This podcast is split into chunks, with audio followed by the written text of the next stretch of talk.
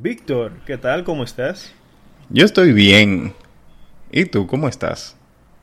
Estamos bien, gracias a Dios. Fíjate, Víctor, mira, se acabó la NBA, ya los Lakers por fin ganaron su corona número 17, empataron con Boston, ya estamos en postemporada en las grandes ligas, casi en recta final. Sí. Viene Lidón por ahí. Sabes que la cosa se pone un chin difícil cuando está el Lidón porque este país se separan las aguas. Sí. Y no se puede hablar de religión ni de pelota.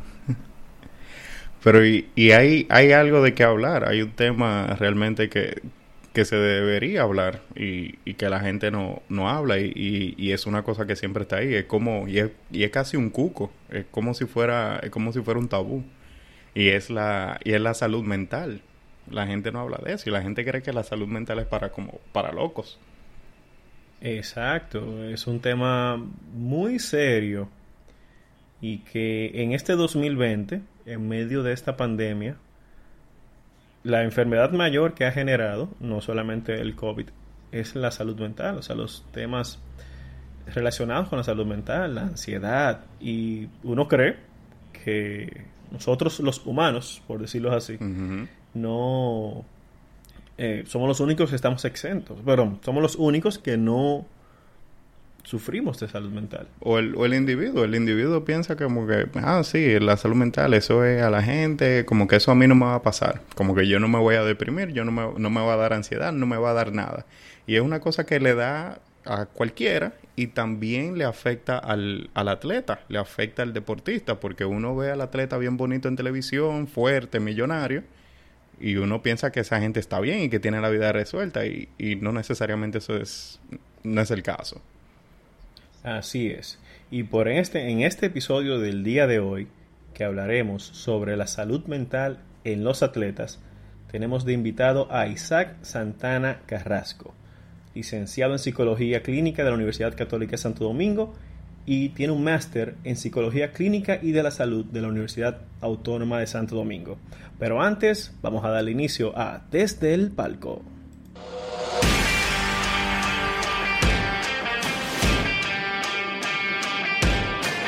Los deportes se viven mejor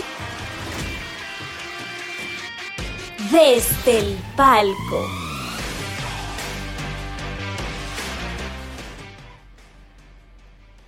¿Qué tal, qué tal oyentes? Bienvenidos a un nuevo episodio desde el palco, donde los deportes se viven mejor. Y, querido Víctor, Sí, vamos a hacerle la... Vamos, vamos, vamos. Isaac, ¿cómo tú estás? Mira, este tema, este es un tema que, que yo creo que es muy importante, como que lo hablemos, porque la, la gente normalmente no habla de salud mental, ¿verdad? Y, y te doy las gracias por, por venir, por acompañarnos en este episodio. Y vamos a tratar este, este tema. Así que Isaac, hola, ¿cómo estás? Bueno, primero que nada, buenas noches, Víctor. Buenas noches, Héctor. Eh, agradecido realmente por la oportunidad de en este espacio hablar de ese tema. Porque fue como mencionaba Héctor cuando hacía la introducción. Este es un tema que no se suele hablar mucho de él, no se le da mucha importancia. Y de hecho existe mucho, mucho misticismo, muchos mitos con respecto a lo que es la salud mental pero la realidad es que ese es un tema que nos compete a todos. Y de hecho, hoy cuando yo les expongo un poquito sobre el tema, les voy a poner ejemplos de grandes estrellas del deporte que han pasado por situaciones o están viviendo situaciones de, de salud mental que le complican su salud mental. Y es bueno que ellos hablen así sin tapujo, que lo digan claro, porque eso te enseña a ti que aparte de que ellos son humanos igual que nosotros, esa parte de que tú estés fuertecito, que tú estés bien cambiadito, bien bonito, no te exime a ti de, de, verte comprometido, de tener situaciones. Pero eso tampoco determina que esa situación vaya a terminar contigo, vaya a acabar contigo, sino que hay que buscar ayuda y dar parte, tanto a los profesionales como a demás personas que te puedan ayudar. Eh, antes de entrar en el tema, es importante entender lo que es la salud mental, yo realmente me fundamento en la definición que da la Organización Mundial de la Salud, porque ellos son la máxima autoridad en todo lo que se refiere al tema de salud Y al hablar de salud mental, primero hay que irse a la definición de salud en general que ellos dan. La OMS menciona que la salud viene siendo un estado completo de bienestar físico, mental y social. No solamente eh, sería la ausencia de afecciones o enfermedades. Entonces, fíjate lo interesante de esa definición. En la psicología clínica y de la salud se hace mucho énfasis en un modelo biopsicosocial, en abordar las problemáticas del individuo desde todos los puntos posibles. Factor biológico, eso lo trabaja un médico. Factor psicológico, ahí entra mi papel como psicólogo. y el factor social, hay también profesionales que trabajan en esa parte. Es un enfoque en el que trabajemos todos de manera conjunta, una intervención multidisciplinaria para dar ayuda a los demás. Entonces, partiendo de esa definición, la OMS te dice básicamente que la salud mental se relaciona con lo que es la promoción del bienestar, la prevención de trastornos y el tratamiento y rehabilitación de las personas afectadas por dichos trastornos. Entonces, a mí me gustaría hacer una pausa porque hay un punto muy importante y es la prevención. Sí. Muchas, eh, muchas veces no se le da la importancia que se, que se debe a este punto de la prevención. Entonces, ¿tú quieres decir algo, Víctor? No, e, eso mismo, porque eh, uno, o normalmente, no sé, o tú lo puedes corroborar, lo puedes confirmar, cuando, cuando la gente eh, va al, al, psicólogo o va a terapia, eh, puede ser que ya, no te voy a decir que sea tarde, pero ya cual sea que sea lo que esté afligiendo a esa persona, ya lo, ya lo está afectando o lo ha venido afectando desde hace mucho tiempo. Entonces el papel de la prevención es, es sumamente importante porque si se toman medidas, medidas preventivas, entonces la situación no pasa. Quizá esa persona no llega a un estado de depresión o quizá no, no tiene ataques de ansiedad o, o hay muchas cosas que se pueden evitar. O, comete actos, vamos a decir, que después se tiene que arrepentir de lo que hizo. Y también creo eh, más que en la sociedad que nos criamos o en la que vivimos, no le da esa importancia, o el mundo en sí no le da la importancia que tiene la salud mental, porque si tu mente no está sana, olvídate, tú puedes tener todo, como estábamos hablando al inicio y no vas, no, no vas a caer, o vas a estar siempre depresivo, vas a estar ansioso. O sea, hay que saber manejar esas situaciones y eso es la importancia de la salud mental. Sí, ciertamente ustedes dan en el punto clave y es que no puede existir salud si no hay un bienestar total en el individuo. La gente, a ti te duele la cabeza, eh, tú estás tosiendo, empiezas a estornudar y automáticamente con el tema de moda del COVID tú buscas que tiene, te tiene COVID de una vez. Exactamente. Exacto, de una vez. Tú buscas que te hagan PCR para tú descartar o confirmar que tú tienes el COVID. Exacto. Si te dicen que tú tienes COVID, el médico te pone un tratamiento y tú llevas el tratamiento médico. Pero con las enfermedades mentales o los trastornos mentales, por lo general la gente no es tan abierta a buscar ayuda. ¿Por qué? Por lo que mencioné anteriormente, mira, mucha gente lo ve como un tema por el cual debe avergonzarse, lo cual es un error. Hay mucha gente que también lo ve como un tema de miedo, me causa miedo, me causa incertidumbre. Aparte de la vergüenza también me da temor lo que piensen los demás. La gente va a pensar que yo soy un loco, como popularmente le dicen en la calle, o que yo soy un anormal, que yo estoy dañado, que yo estoy roto. Y no debería ser así.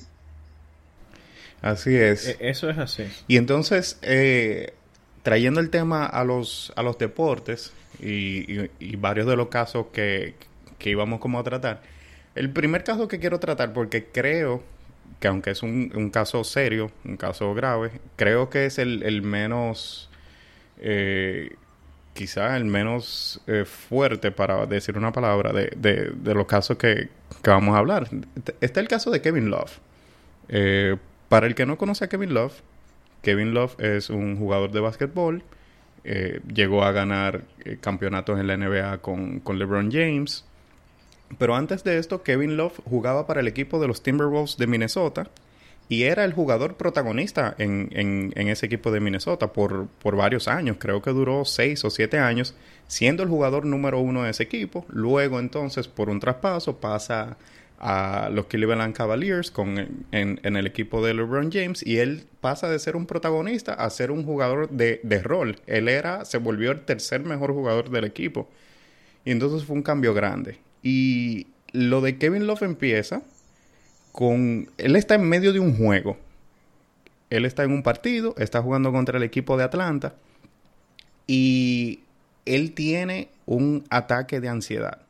En medio tiempo, a Kevin Love le da un ataque de ansiedad. Todo estaba supuestamente bien, todo estaba normal y de repente le faltaba la respiración, se mareó, él no se encontraba y tuvo que salir corriendo para, eh, para los casilleros, para el locker room y tuvo un ataque de ansiedad, así de la nada. Entonces, quizás con prevención, como mencionaba Isaac, quizás ese tipo de cosas se podían evitar. Y, Kevin Love entonces se volvió bien, bien partidario de hablar públicamente de, de los temas de salud mental, porque él mismo, una persona exitosa, millonaria, atleta de alto rendimiento, tuvo, tuvo esos problemas de... tiene problemas de salud mental.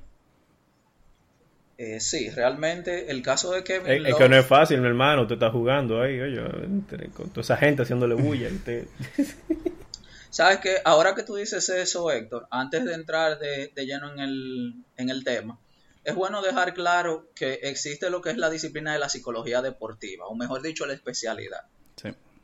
Pero hay que tener claro que el psicólogo deportivo está enfocado a trabajar con el atleta para obtener el desempeño que se espera de él. Ya tratar afecciones o situaciones de salud mental es algo que se escapa de estos psicólogos. Así como los equipos tienen un preparador físico, todo eso que ustedes conocen mejor que yo, mejor que yo, perdón, porque es su ámbito. Asimismo hay un psicólogo, pero esta persona no interviene directamente, sino que refiere. Entonces, el caso de Kevin Love es un caso muy interesante porque no es por desearle a nadie que pase por esa situación, pero es la que rompe el hielo y elimina parte de ese, de ese escepticismo, de esa visión de superhombre que existía sobre muchos superatletas. ¿Qué pasa con Kevin Love? Tal como menciona Víctor en medio de un juego, él sufre un ataque de pánico, que tal como menciona Víctor, o mencionó en el momento, es un... Eh, es de la gama de los trastornos de ansiedad un ataque de pánico es, se presenta súbitamente, eso es lo primero, y te da la sensación de que tú te estás muriendo, que es tal como él lo, describe. Empezó a sentir palpitaciones porque te causa síntomas físicos, te causa un malestar fisiológico, empezó a sentir palpitaciones, que le faltaba el aire, que se estaba empezando a perder la capacidad de ver, o sea, veía gris, todo lo demás. Él sale del partido, lo llevan a una clínica, y todas las analíticas salen bien. El equipo, preocupado por eso, consulta con especialistas y ahí es que se plantean, bueno, probablemente sea un ataque de pánico o pasaste un episodio de ataque de pánico, porque este es un trastorno que es episódico. Tú no vas a tener un, trastorno de pánico extendido, que tú vas a durar un mes sintiéndote así, sino que va a ser un episodio de unos minutos, pero son minutos intensos las personas que pasan por estos episodios eh, pasan por un muy mal rato. Pues, es simplemente hacer un ejercicio de empatía. Imagínate que de repente tú sientes que tu ritmo cardíaco se acelera, que tú no puedes respirar, que tú no estás viendo bien y que tú sientes que te estás muriendo. Sí, Debe ser terrible. yo, reconozco uno de esos síntomas en medio de esta pandemia. es muy común. Ahora con la pandemia hay mucha gente que está teniendo temas de ansiedad, más de lo que tú te imaginas terminan en la consulta por eso mismo. Porque que es la, el, perdón, el, aislamiento juega un papel fundamental en eso. Los seres humanos estamos diseñados para interactuar en sociedad. Y el hecho de tú apartarme de repente, porque fue algo súbito, no fue que te prepararon para eso, sino que te dijeron, tráncate en tu casa. Que hay cuarentena. Eso te afecta. Claro, eso fue así porque yo recuerdo justamente 15 de marzo, domingo, yo estaba en la casa de mi prometida, fuimos a, a la misa, regresé, estaba con ellos, y dos días después, el, el expresidente en ese momento, o el presidente de ese momento, que era Danilo Medina, anuncia las medidas del confinamiento y tú te quedas como que, eh, ok, Ok. Ok. y ahí duramos prácticamente sin Bueno, yo verla. Tenemos dos siete meses. meses, en, en ya tenemos siete meses en este relajo. Bueno, y no, en, el- en noviembre fue que se desató el virus en. O sea, vamos por un año prácticamente. Ya, ya casi vamos para... Ya, ya casi está cumpliendo un año ese niño. Sí. Realmente. Na- na- nada fácil, nada Sí. fácil, señores. Entonces, fíjate lo que sigue sucediendo con Kevin Love, luego la evolución. Se da que, y es lo interesante de su caso, o en mi campo de ejercicio profesional, es lo interesante que él dice, yo toda mi vida he evitado los problemas en la cancha. O sea, yo siempre me meto a la cancha, me olvido de lo que me esté afectando y me enfoco en dar lo, más, lo mejor de mí. Para ser una estrella, porque Kevin Love es una superestrella de la liga. Sí. Eso no queda en duda. Eso Pero sucede y viene el caso que Kevin Love viene arrastrando una serie de cosas que pueden servirte como antecedentes. En su época en Minnesota, él narra que su abuela, que era una figura muy importante para él, iba a visitarlo con motivo de las fiestas del Día de Acción de Gracias y ella tuvo que cancelar porque se sentía un poco mal de salud. Fue al médico, entró en coma y fallece. Eso fue un golpe Wow. muy duro para él. Así mismo él lo, lo pone en el artículo que escribió. Fue un golpe muy duro para él, pero él no habló eso con nadie, porque la mentalidad de macho, y así mismo él lo menciona, que ese es uno de los mitos que existen. Yo soy un hombre, mis problemas no le importan a nadie, yo tengo que manejarlos. No, eh, buscar ayuda no te hace menos hombre, todo lo contrario. Te hace más inteligente. Exactamente. Él fue acumulando y acumulando. ¿Qué lo llevó a que detonar ese ataque de pánico? Quizás nunca lo sepamos. Quizás él lo identificó y no lo quiso compartir y eso hay que respetárselo. Porque el simple hecho de que él se abra y comente todas estas cosas es un gran avance. Pero eso lo llevó a terapia. Y él narra que la primera vez que él entra a terapia, él se queda pensando fuera como, y de verdad yo voy a entrar aquí, yo voy a contarle a un extraño Todos mis problemas. problemas, todas mis cosas. Mis problemas, las La cosas. vida. Pero fíjate sí. cómo le desarmó eso el terapeuta o la La terapeuta fórmula que del agua tibia, esas cosas. Exactamente. Ella le desarmó todo eso y que porque él llegó con, con el pensamiento de que aquí vamos a seguir hablando de lo que gira mi vida. Todo el mundo me conoce como Kevin Love, la superestrella de los Cleveland Cavaliers. Para su terapeuta, él era Kevin Love, la persona. Kevin Love, la persona. Que ese es otro punto que hay que dejar claro. Mire, independientemente de quién usted sea, el momento de que usted se sienta con un terapeuta calificado, ahí usted no va a ser juzgado. Ahí no hay motivos para que usted se sienta avergonzado. Y lo que sea que usted comente con ese profesional, eso va a quedar ahí. Porque nosotros nos ceñimos bajo eh, el código de la confidencialidad. Nosotros no podemos divulgar ninguna información que usted dé ahí sin su previo consentimiento. Entonces Así él dice, es. me sorprendió porque no se habló de básquetbol, hablamos de muchísimas cosas y ahí fue que yo caí en cuenta de que yo no había podido despedir a mi abuela y eso me afectó tanto. O sea, había un tema de un duelo no Ah, El resuelto. duelo, él no pudo hacer el duelo. Él- Entonces, mira cómo ustedes dos dicen, ah, el duelo. En el momento que yo leí el, el párrafo de lo de la abuela, yo dije, ok, ahí hay un tema de duelo inconcluso. Pero la población en general no se da a pensar en eso. Ya después que tú llegas al punto que el terapeuta te lo hace ver, Sí. ahí es que tú te haces consciente. Pues te voy a decir Sí, una porque cosa. tú, tú, tú inde- vamos a decir, con el dolor que sentí en ese, mo- en ese momento, él suprimió, Él lo suprimió, sí.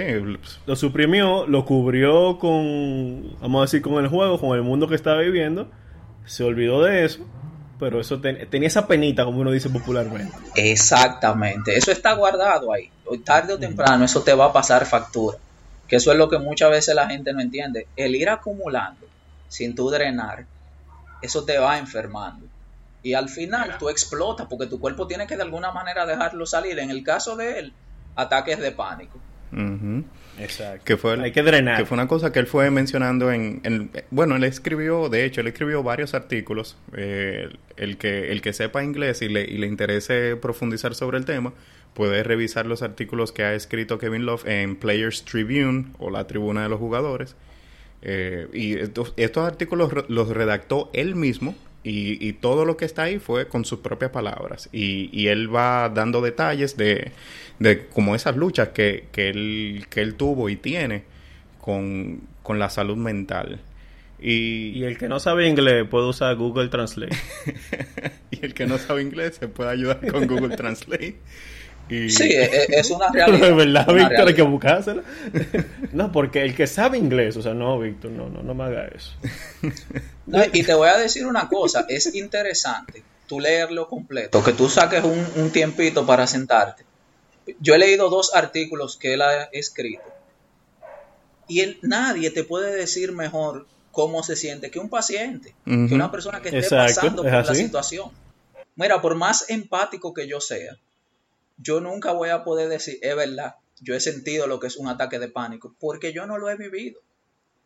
Pero cuando una persona te lo narra con detalles y tú te das cuenta de la seriedad y la seriedad que él le da, porque él dice, anteriormente yo pensaba que eso de la salud mental no era un asunto mío, pero cuando empecé a vivirlo, ahí cambió mi postura de vida. Ahora me doy cuenta de lo importante que es.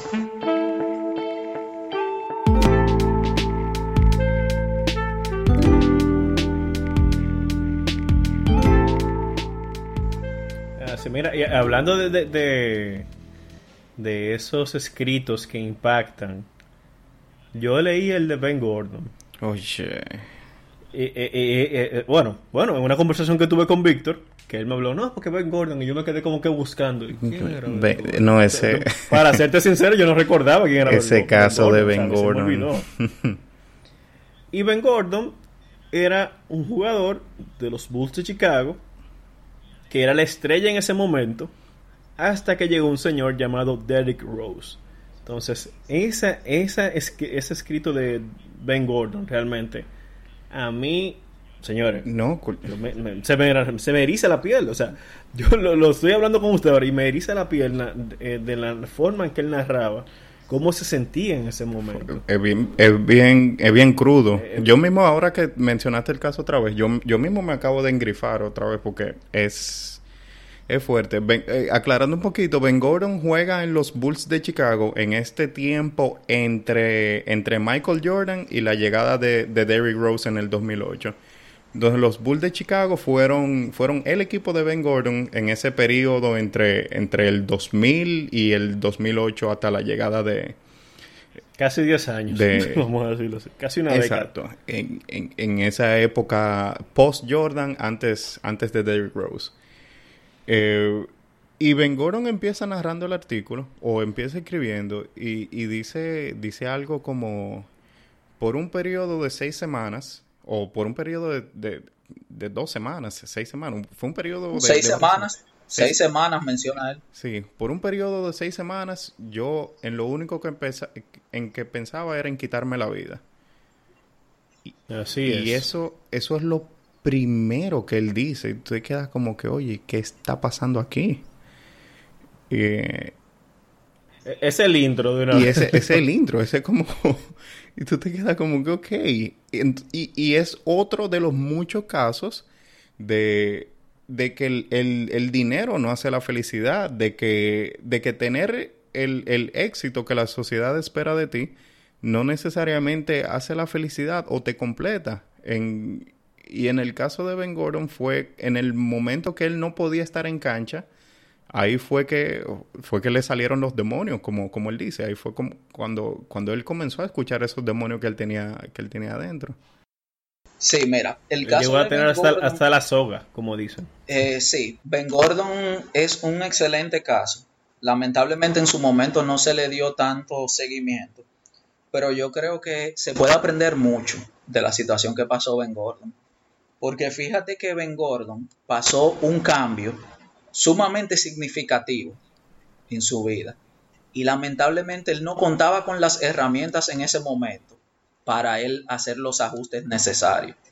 Eso lo llevó a debutar o a conocer los síntomas de un trastorno eh, bipolar. Él en el artículo se refiere como una depresión maníaca. Ese es un nombre técnico que se utilizaba anteriormente, pero hoy en día se conoce como trastorno bipolar. Ya vimos en el caso de Kevin Love el polo de la ansiedad. Ya en el caso de, la bipolaridad, eso se, se clasifica dentro de los trastornos de estado de ánimo, que como su nombre indica, alteran el funcionamiento normal del ánimo del individuo. El ansioso siempre está preocupado, le da de repente una preocupación. En el caso de Kevin Love era una preocupación de que me estoy muriendo. En el caso de Ben Gordon, la bipolaridad va, tal como dice el nombre, en dos polos. Hay un polo que es de depresión, esa tristeza patológica y desinterés por las actividades del día a día, y la manía, que es ese estado de euforia, de mucha energía en la que el individuo quiere hacer muchas cosas y se siente capaz de hacer de todo. Tal como tú mencionas, Víctor, hubo un punto de quiebre con él y fueron las ideas suicidas. Sí. Ben Gordon fueron una estadística más, fueron una persona más que se hubiese suicidado de no haber decidido buscar esa ayuda que él menciona y que fue fundamental para recuperarse. De hecho, el, caso de la ayuda que, que él yo no, yo no diría que él buscó la ayuda, porque el, el, caso de él comenzar a asistir a terapia eh, fue más casualidades de la vida. A él la su salud mental deteriora, eh, deteriorara, lo llevaron a tomar decisiones eh, incorrectas o decisiones que realmente no son, no son legales. Y, y, él cayó preso, y cayó preso varias veces. Creo que cayó preso cuatro o cinco veces. Y cayó tantas veces preso que llegó al punto donde hubo una, donde hubo una jueza que, que dijo, óyeme, tú lo que tienes es, tú, tienes una situación mental y entonces lo obligó a ir a terapia. Una, la, la sanción que él tuvo fueron 18 meses de terapia. Y, y, y eso... Eso fue el regalo realmente. Eso fue un regalo de la vida. Eso fue una cosa que se la mandó el Señor. Y eso fue lo que lo llevó a él a, a terapia. Entonces, fíjate que se saca de, ese caso de Ben Gordon. Mientras tú eres una estrella, que todo el mundo te aplaude, todo el mundo disfruta con, con los tiros, los donkeos, porque hay que ser sincero, yo llegué a ver jugadas de Ben Gordon que yo decía, wow, como fanático de baloncesto, hay un punto, y eso es importante aclararlo, en el que uno viendo a las estrellas jugando, se, les, se te olvida, se te puede olvidar que son un ser humano igual que tú y que yo. Lo que pasa es que ellos destacan en eso. O sea, ellos tienen condición atlética por encima del promedio y por eso destacan y parece que no son humanos. Pero realmente son seres humanos como tú y yo. Y hay algo muy interesante de lo que dice Ben Gordon que me gusta y es que él dice, mira, yo soy el típico hombre negro que entiende que mis problemas son asuntos míos y eso no le importa a nadie. Qué equivocado me di cuenta de que estaba cuando llegué a terapia. Y me gusta cómo él finaliza ese artículo diciendo, tú no estás loco, hermano, tú no estás dañado, tú simplemente eres un ser humano igual que todos nosotros. Señores, cualquiera, quien, quien menos usted cree, puede estar batallando con un tema de ansiedad o con un tema de depresión o cualquier otro tema de, de salud mental. Eso no se escapa a nadie de ese tipo de situaciones. Sí. Pero al que escucha, lo importante de esto es que usted sepa que usted no está solo. Así como mucha gente ha pasado por eso, y está pasando usted también, mucha gente se recupera. Entonces, busque ayuda, anímese, que usted verá cómo eso va a significar. Muchas veces eso significa la diferencia entre la vida y la muerte de una persona. Con eso se lo resumo todo. Así es, no, así es que muchas personas conocemos casos de famosos que cayeron en depresión y cometieron el suicidio. Eh, Chester Bennington de Linkin, Park, por, comenzar por ahí. Kurt Cobain de Nirvana, o sea, hay cientos y vamos, si hacemos una lista hay muchísimos, porque es como tú dices, eh, Isaac, a veces uno ve a esa gente bajo el spotlight y tú crees que la vida es perfecta, que todo es bien, pero tú no sabes las batallas internas que tienen cada quien. Y por eso es bueno siempre reconocer esas señales cuando uno empieza a tener esos pensamientos negativos y decir, espérate, este no soy yo, esto no, esto no está bien, vamos a buscar ayuda. Esa es la parte difícil, reconocer cuando uno está mal. Mira, pasando a otro caso, ya que hablamos de este 2020, del encierro, de que el ser humano no está eh, diseñado para estar encerrado. encerrado estar encerrado, uno está hay que socializar, hay que compartir. Y que más que te cambien tu estilo de vida, vamos a decir como el chasquido de Thanos. en un segundo todo se fue, todo cambió. así mismo. Todo cambió. Y hay un caso muy interesante también, que es de Paul George. Dentro de la burbuja de la NBA. Sí, la famosa burbuja que, uno, uno aplaude porque funcionó muy bien. Eh, se, se pudieron jugar tres meses de, temporada de básquetbol. Se pudo concluir la, temporada que estaba iniciada y luego hubo que hacer la pausa por el COVID. Eh, y, y la, la, NBA pudo armar esta estructura en, en Disney que funcionó de maravilla. Digo que funcionó de maravilla porque no hubo ningún caso reportado de COVID en los jugadores, ni en los entrenadores, ni ninguno de, del staff. O sea, nadie se contagió de COVID durante tres meses, todo el mundo pegado. Eso, eso resultó, por ese lado, resultó muy bien, pero entonces por el otro lado, están encerrados. Y, y ahí va el caso de Paul George. Sí, fíjate, me llamó mucho la atención ese caso eh, lo estuve leyendo esta misma semana, que él narra, mira, realmente otro más, que su discurso es, yo no le prestaba atención al tema de la salud mental, pero en la burbuja eh, empecé a experimentar síntomas de ansiedad y síntomas de depresión, a un punto en el que yo sentía que yo no estaba ahí, que yo dejé de ser yo. Señores, y ese es el discurso más común con el que tú te topas con personas que pasan por depresión. Hubo una paciente en una ocasión, no recuerdo dónde la escuché, que ella dijo algo que me hizo estremecer y fue la descripción que ella dio de la depresión. Ella explicaba que su depresión era como que de repente un día la metieron en una cajita negra ah. y la cerraron ahí adentro. Hacia donde quiera que ella mirara, lo único que veía era negro. Entonces, imagínate tú durante varios meses despertándote y que ese sea tu panorama. No importa lo que tú hagas, tú todo lo que ves lo ves en negro. Entonces, eso me estremeció y me hizo pensar, porque es una realidad, tú dejas de ser tú, pero es porque hay un tema que te está afectando. Y mientras más pronto tú trabajes eso, más pronto también volverás a sentir mejoría. Pues te voy a decir una cosa, siéndote sincero, un mundo en el que tú no sientas placer por nada de lo que tú hagas, tiene que ser una vida difícil. Entonces, Paul George menciona eso. Y fíjate cómo la burbuja, tal como tú mencionas, Víctor, fue súper bien hecha. No hubo contagios de COVID. Se logró terminar eh, el campeonato. Ganaron los Lakers, mi equipo ganó, muy contento por eso. Pero eso vencieron el café de los 20 dólares. sí, vencieron a Jimmy Butler y su café de 20 dólares. Pero la realidad es que al final esas personas estaban aisladas. Por más comodidades que ellos tuvieran, que hay restaurantes, barbería, sitios de entretenimiento, tú estás compartiendo con la misma gente siempre. Todos y cada uno de los santos días. Todos los días, exactamente. Y llega un punto en el que tú te cansas de eso, independientemente de las comodidades que tú tengas. Y fíjate cómo eso afectó el rendimiento de Paul George en cancha, que le pusieron un apodo, Pandemic, eh, Pandemic George. Pandemic, P, porque él tenía el apodo de, de, Playoff P. Pandemic P. Ajá. Exactamente. Ay, mi madre. Pero a mí me llamó, bueno, incluso lo conversamos, Víctor, no sé si tú te acuerdas que yo decía, cuidado si Paul George está lesionado, por el rendimiento tan malo que estaba poniendo y estaba callado porque como eran playoffs no quiso avisar de una lesión para que los contrincantes no se, no se aprovecharan de eso. Y resulta que sí, que él tenía una lesión, pero no era algo físico. No era una lesión física. Una lesión mental. Era en la parte emocional. Sí, porque... Y eso lo llevó a tener un desempeño paupérrimo.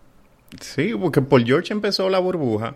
Si tú, te, si tú buscas los números de, Paul George en, en esos tres meses de la burbuja, él empezó muy bien y tenía sus juegos de 30 puntos, que es lo que, lo que uno espera para, para una superestrella de la NBA, ¿verdad?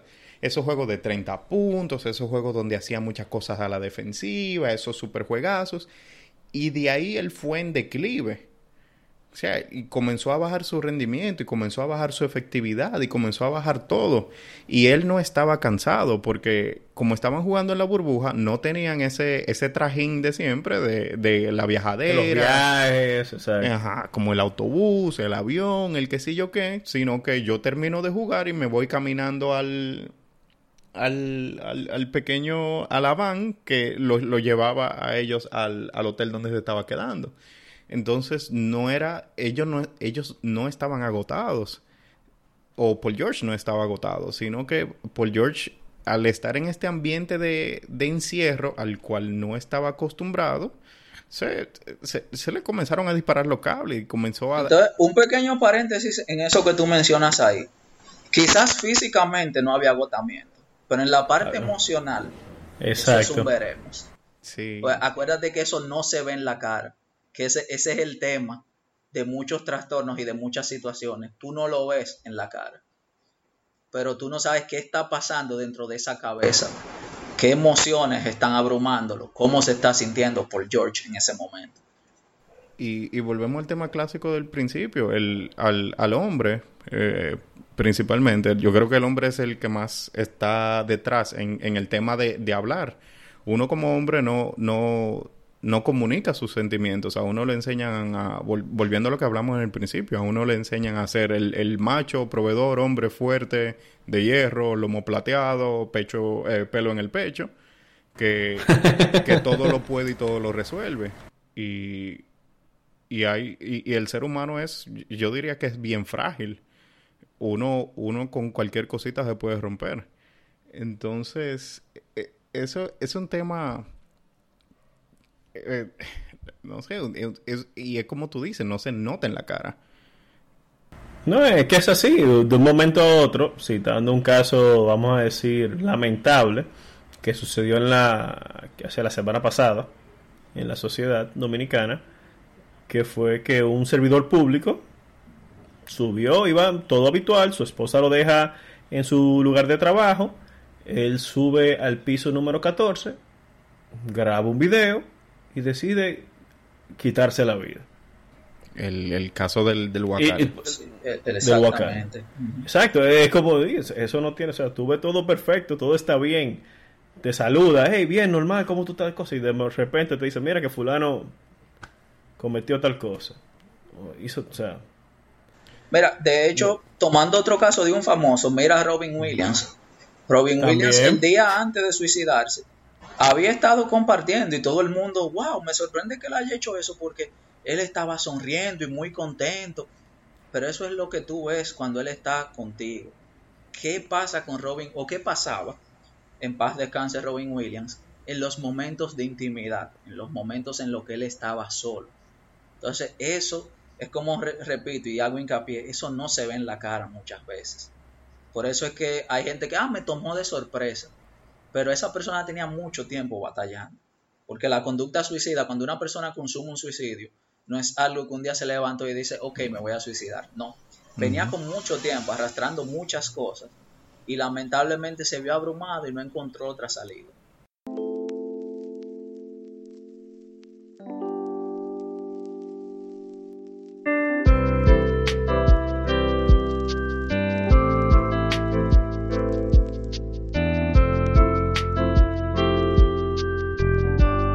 Mira, hay otro caso también interesante que me sorprende realmente a mí que veamos a esta persona en este listado de atletas que han tenido situaciones de salud mental. ¿Y quién diría que el hombre más electrificante en la historia del entretenimiento deportivo, sí. Dwayne Johnson, alias La Roca, ha tenido temas de salud mental? Aplica, explícame un poquito más, Isaac, porque yo todavía al día de hoy no lo creo, porque usted ve a la roca con esa sonrisa y radiante, esa sonrisa que, es que estremece multitudes de mil soles. y todo, de, de, exacto, todo bien, o sea, pero cómo es que Dwayne Johnson, que si quisiera ser presidente de Estados Unidos se puede postular y se atreve a ganar, ha tenido situaciones de salud mental. Sí, mira algo interesante en el caso de Dwayne Johnson. Es como tú dices, una figura electrificante. es un tipo que capta a la gente, o sea, él em, embulla, como popularmente uno dice, a la gente. Es un showman, como le gusta decir a los norteamericanos. Así es. Pero sin embargo, detrás del showman existe una historia difícil. No sé si ustedes sabían que cuando Dwayne Johnson tenía 15 años, a él y a su madre los desalojaron de su casa y su madre intentó suicidarse en presencia de él. Wow.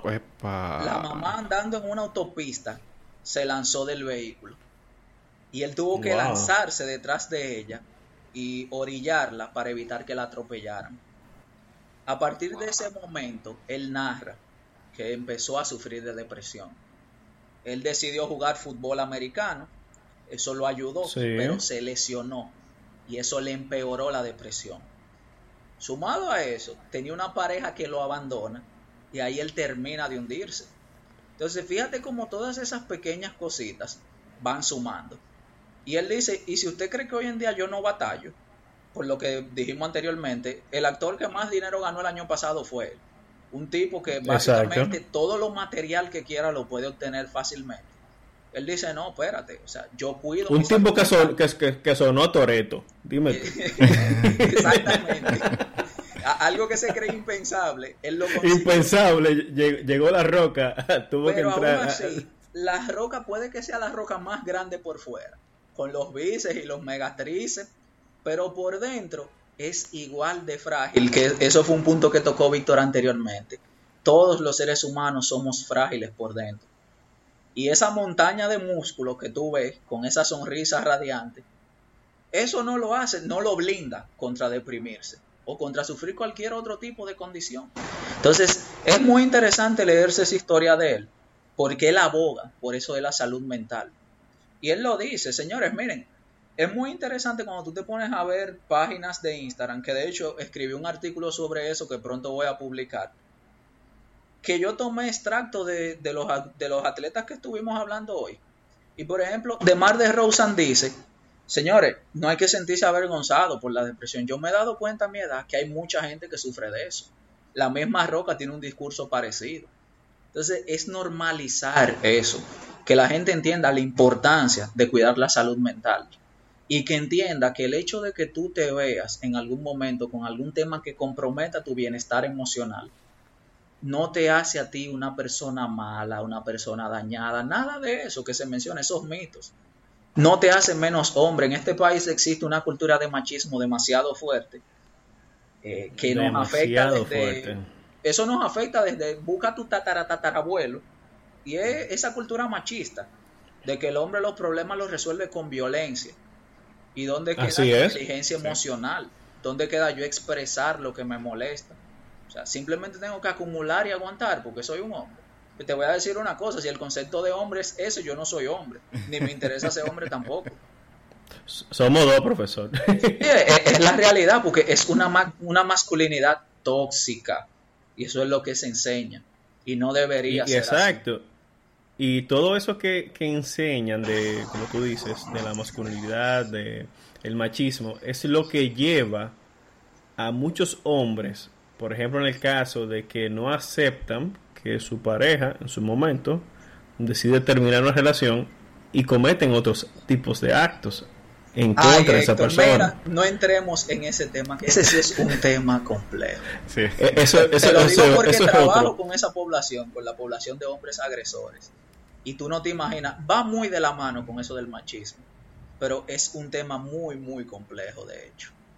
Vamos a tener que hacer otro podcast. ¿eh? Sí, da para otro podcast, te lo aseguro. Para varios, te, da para una temporada completa. Pues ese sí es un tema en este país. Eh, jodón, poniéndolo de manera. Sí, llana. Sí, sí, sí.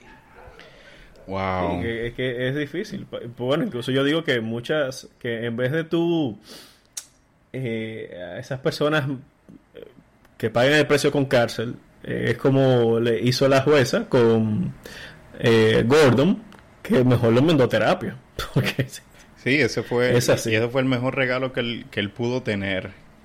Mira, yo quiero, yo Exacto. creo que estamos llegando ya como a, lo, como a los finales de, del episodio de hoy, que ha sido un episodio que yo entiendo que ha sido de muchísimo provecho y, y Vamos a tener una segunda parte de este episodio. Ma- Lo digo de ahora. hay que, hay que No, tener- excelente. Yo, es que es un tema yo muy estoy interesante. dispuesto realmente. Pues a mí me encanta impulsar esa parte de la salud mental. sí. Realmente esa es mi pasión como profesional. Así que por nuestra parte yo creo que ha sido eh, ha sido todo un placer. Isaac, antes de, de despedir, ¿hay algún mensaje en específico, algo que, que quieras eh, dejarle dejarle saber a, a- a los escuchas? Eh, sí, Víctor, mira, realmente yo le exhorto a la gente a que practique la empatía. Póngase en lugar del otro. No juzgue sin usted no conocer la situación del otro. Hay muchas maneras de usted desarrollar la empatía. Usted va a encontrar muchas cosas en internet que le pueden ayudar con eso. Y practiquemos eso, seamos empáticos, seamos conscientes y seamos solidarios con las personas que atraviesan por este tipo de situaciones. Así es, Isaac. eh, también coméntale a los oyentes donde, en caso de que quieran Buscar ayuda. contactarte, buscar- donde, donde, o buscar ayuda, donde te pueden con- conseguir. Eh, sí, yo trabajo Redes sociales, de manera teléfono, todo lo que tú privada. quieras. Estoy en un centro llamado Insight, Centro de Intervención e Investigación Psicológica. Nosotros allá ofrecemos consultas de todo tipo de especialidades. En caso de que sea un- un- una patología o un caso que se escape de mi expertise, allá hay un equipo de profesionales multidisciplinar, porque como les mencioné anteriormente, buscamos un enfoque en el que trabajemos todo. Allá hay médicos psiquiatras y hay psicólogos es- especialistas en todas las materias.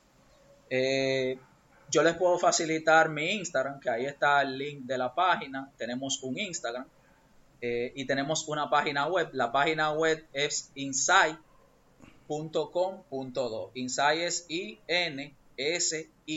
I-N-S-I-G-H-T. Insight.com.do. Así como el... el- el- Perdón. sigue, sigue. No, Ah, sigue, mi sigue. Instagram es Isaac S rayita abajo 21. Isaac con doble A terminado en C, S rayita abajo 21. Por ahí usted me Ah, puede escribir y podemos contactar. Perfecto, así que ya saben, los que vieron Marvel, la película El Soldado del Invierno, ya saben, el proyecto Insight es más o menos así, que se escribe. Se escribe de la misma manera. Sí, exacto. de la, exacto. de la misma manera, la referencia. Tremenda referencia. Pero bien. Ah, profesor, te sabe. No, Cultura chicos, realmente yo agradezco mucho la oportunidad y ustedes saben que cualquier cosa yo estoy disponible. Muchísimas gracias, Isaac, de verdad, por, por venir y, y- y por, por tratar con, con buen detalle y con buena profundidad este tema. Así como dice Héctor, eh, ha- habrá una parte 2 de esto, donde hablaremos de, de otros casos y de otras situaciones. Así que cualquier cosa nos pueden dejar saber. Y Isaac, eh, también sé que contamos contigo para, para el tema. Perfecto, entonces buenas noches. Así saben, eh, oyentes, esto fue desde el palco. Si te gustó el episodio, comenta, dale like y comparte. Y Víctor, no tenemos tiempo para más, así que Bye bye. pórtense bien chicos. Bye bye.